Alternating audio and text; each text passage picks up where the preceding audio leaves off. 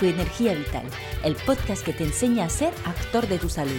Me llamo Cecil y con este podcast pretendo darte las claves para cuidar de tu salud con soluciones naturales. En cada capítulo te ayudaré a acercarte a un equilibrio y una armonía con tu cuerpo, gracias a la fuerza que llevas en ti. Hola, hola, aquí estamos en pleno verano. Bueno, la verdad es que no sé cómo estás tú, pero yo aquí en Almería estoy encantadísima porque la temperatura es buenísima, calentita como siempre, pero sin pasarse.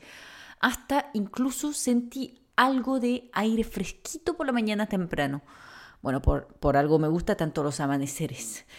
Em, quería comentarte aunque no sé si a alguien le interesa realmente mucho, pero por si alguien estaba pendiente de lo que estoy publicando en los podcasts sobre todo, eh, he tomado la decisión de publicar cada 15 días. Realmente eso es un poco más para eh, quitarme un poco de presión en la cabeza, porque intento publicar todas las semanas, pero está claro que no, lo, no, no, alcanzo a hacerlo.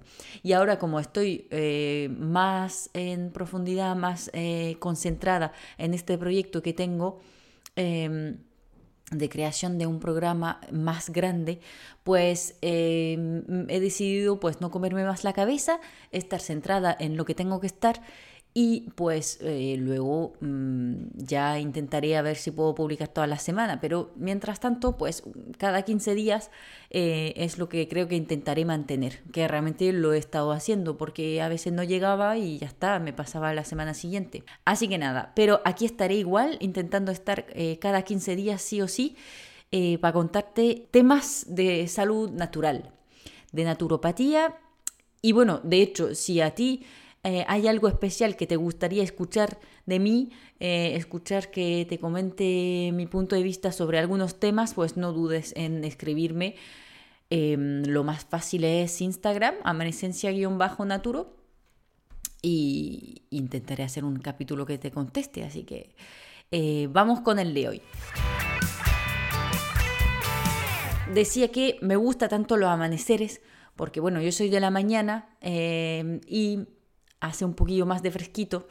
Pero bueno, la verdad es que también me gusta de vez en cuando una noche que sea larga y más en verano. Bueno, ahora la situación sanitaria sigue poco segura como para andar saliendo a tope, pero se puede hacer mientras se haga con cabeza. Y además te digo una cosa, yo siempre he tomado los mejores aperitivos en casa, que sea en la mía, en la de un familiar o incluso un amigo o sea que tampoco hay que juntarse un sábado por la noche en una terraza llena para que sea algo muy agradable. Em, pues de eso vamos a hablar hoy, de aperitivo. Aunque en realidad vamos a extenderlo al tapeo, porque muchas veces aquí en España y sobre todo donde las tapas vienen con cada bebida, empezamos con una bebida y al final terminamos cenando o almorzando. El tema, por supuesto, es que yo quiero proponerte unas alternativas saludables para tomar un aperitivo rico, pero que no te deje hecho polvo al día siguiente. Bueno, cuidado, que una vez más, lo último que quiero es que te agobies. Así que si vas a tomarte algo una vez y no encuentras las alternativas que te voy a dar, o simplemente tienes ganas de meterte algo menos saludable por una vez, pues no pasa nada. Hoy te quiero proponer alternativas saludables y eso sí, ricas, para que tengas opciones si te apetece seguir cuidándote en ese momento. Empecemos con la bebida misma. No es un secreto para nadie que el alcohol es malo para tu organismo, te intoxica el hígado, el cerebro, hace que ya no seas dueño de tus actos en casos más avanzados, en fin. Sin embargo, a mí también me gusta mi copita de vez en cuando, así que para empezar, hablemos de la cerveza, que creo que es lo que más se consume. A mí realmente no me mola mucho. No, eh, mm, eh, el sabor no me vuelve nada más loca, eh, pero sé que es lo que más gusta a la mayoría, así que te voy a decir algo que te va a sonar agradable. La cerveza no es la peor opción. Eso sí, intenta elegir una cerveza de calidad, ojalá fuera incluso artesanal, porque entonces no viene pasteurizada, lo que significa que conserva las buenas propiedades de la levadura, que aporta vitaminas y es bueno para la microbiota. Por supuesto que em, el alcohol presente hace que la cerveza no sea para nada un superalimento, no, no nos pasemos. Cuidado, no me hagáis decir algo que no he dicho, pero dentro de lo malo, una cervecilla de buena calidad, además suele tener un grado de alcohol menor, pues no pasa nada. Luego tenemos el vino, que eso sí me gusta más. Aunque por favor, si pudieran dejar de servirme el vino tinto frío, ya sé que hace mucho calor en España, pero la francesa que soy se siente atacada al ver llegar la copa con condensación en el vidrio porque acaban de sacar el vino del frigo. Bueno, el vino tinto, por supuesto, es la mejor opción porque es el que más antioxidantes lleva. Por si no conoces los antioxidantes, pues digamos que existen muchísimos factores como el estrés, el deporte en alta intensidad, algunos alimentos, la polución del aire, eh, que nos produce daños a nivel celular. Y los antioxidantes, que se encuentran en grandes cantidades en las frutas y verduras, permiten reparar esos daños, entre comillas, y muy resumido. Pues eso, el vino tinto lleva también bastante antioxidantes y especialmente el resveratrol, un antioxidante que tiene capacidades hasta anticancerosa, Em, aún así deberíamos quedarnos con una copa para las mujeres y dos máximo para los hombres. Depende también del peso, por supuesto, pero más o menos mm, esas serían las recomendaciones. En cuanto a los otros tipos de vino, suelen llevar mucho más azúcar, lo que les hace muy poco interesantes para el organismo, además em, de ser muy acidificantes. El peor siendo el vino blanco. Así que por orden de preferencia, vino tinto, rosado y si eso, mm, blanco en última elección. En todo caso, si puedes escoger un vino biológico, sería realmente ideal, porque la uva es la fruta que más pesticida absorbe. O sea que cuando no es biológico, te estás metiendo bastante cantidad de químicos. Para terminar, si estás muy motivado, puedes reemplazar el alcohol por alguna bebida que sabe parecido a una cerveza, como el kefir o el kombucha. Pero como sé que para encontrar estos en los bares es bastante complicado, pues te diría que otra opción es empezar con algo sin alcohol. Lo máximo sería un zumo sano de, bueno, hinojo y cosas así, menta, que realmente piña, que realmente son cosas que ayudan incluso la digestión de camino. Eh, pero bueno, no es tan fácil hacerse un zumo de estos. Mm, te diría que eh, empezando con una pequeña agua con gas con limón y menta para hacerla más guay, pues te vendrá genial. Y por supuesto, una vez que pasas a las bebidas con alcohol, pues poner unos vasos de agua entre las copas con alcohol para evitar la deshidratación que desencadena el, alcohol. Bueno, basta de bebida, hablemos un poco de comida. Lo peor que comemos como aperitivos muchas veces e incluso en, algunos casos te lo ponen en la mesa gratis cuando vas a tapear, eh, son las patatas fritas. Te lo esperabas seguramente, y sí, son riquísimas y adictivas, sin duda ninguna. Pero te voy a contar varias cosillas para ver si mejoras tu elección.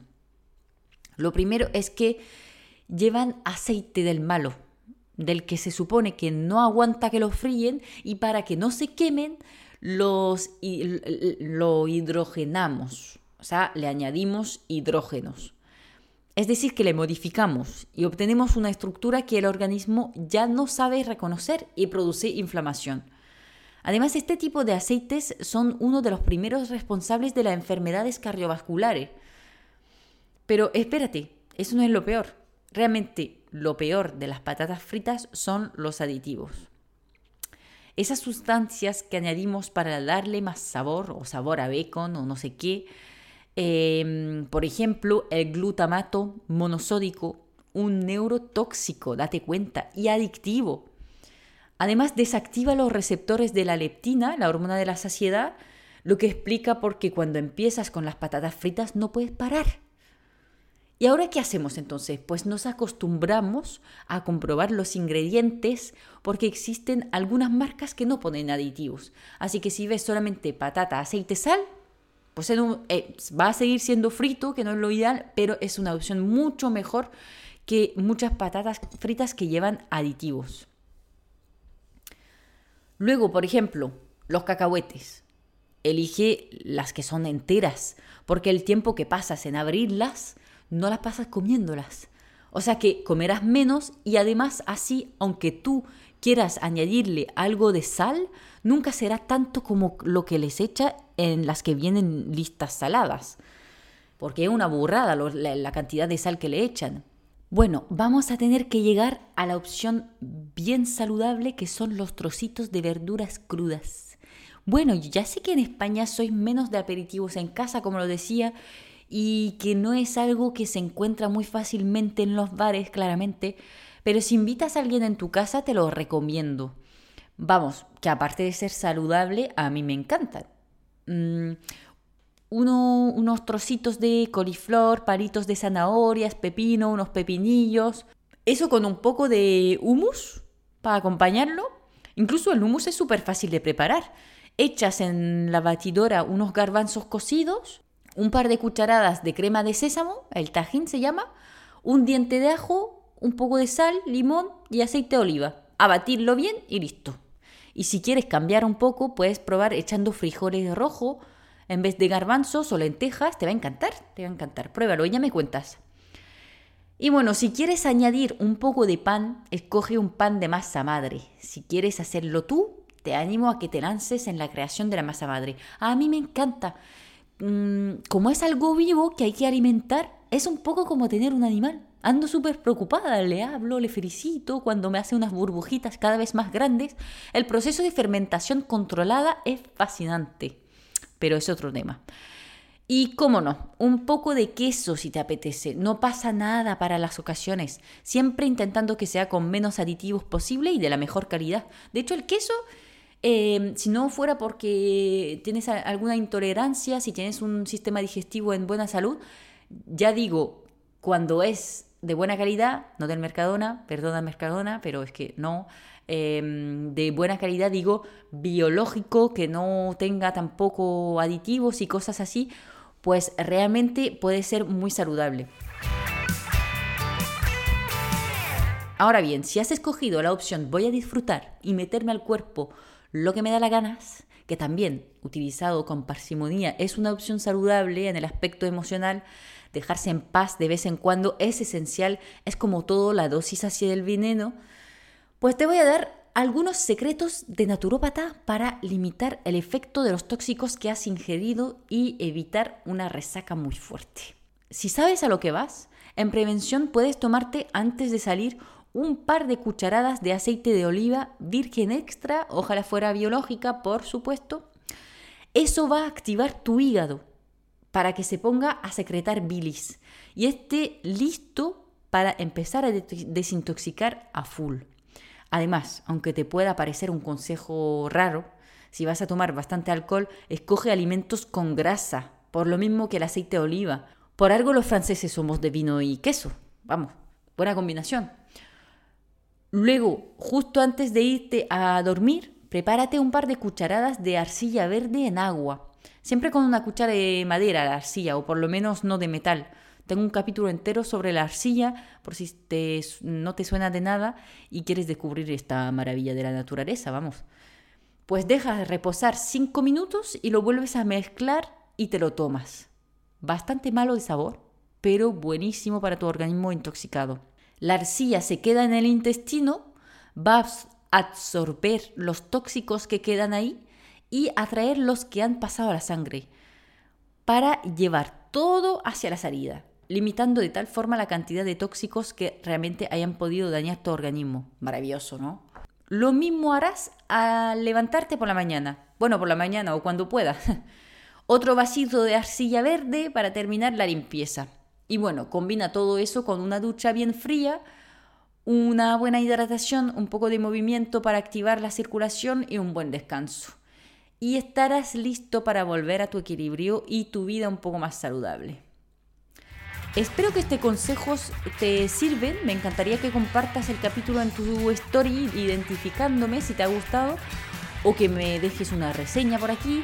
Cualquier feedback de la forma que sea me interesa, porque al final lo que quiero es ayudarte a ti a encontrar tu equilibrio y ser dueño de tu salud, sin dejar de disfrutar de la vida. Te veo en Instagram también, amenecencia-naturo, para seguir conversando de salud natural. Gracias por escucharme y nos vemos en el siguiente capítulo de Cuida tu energía vital.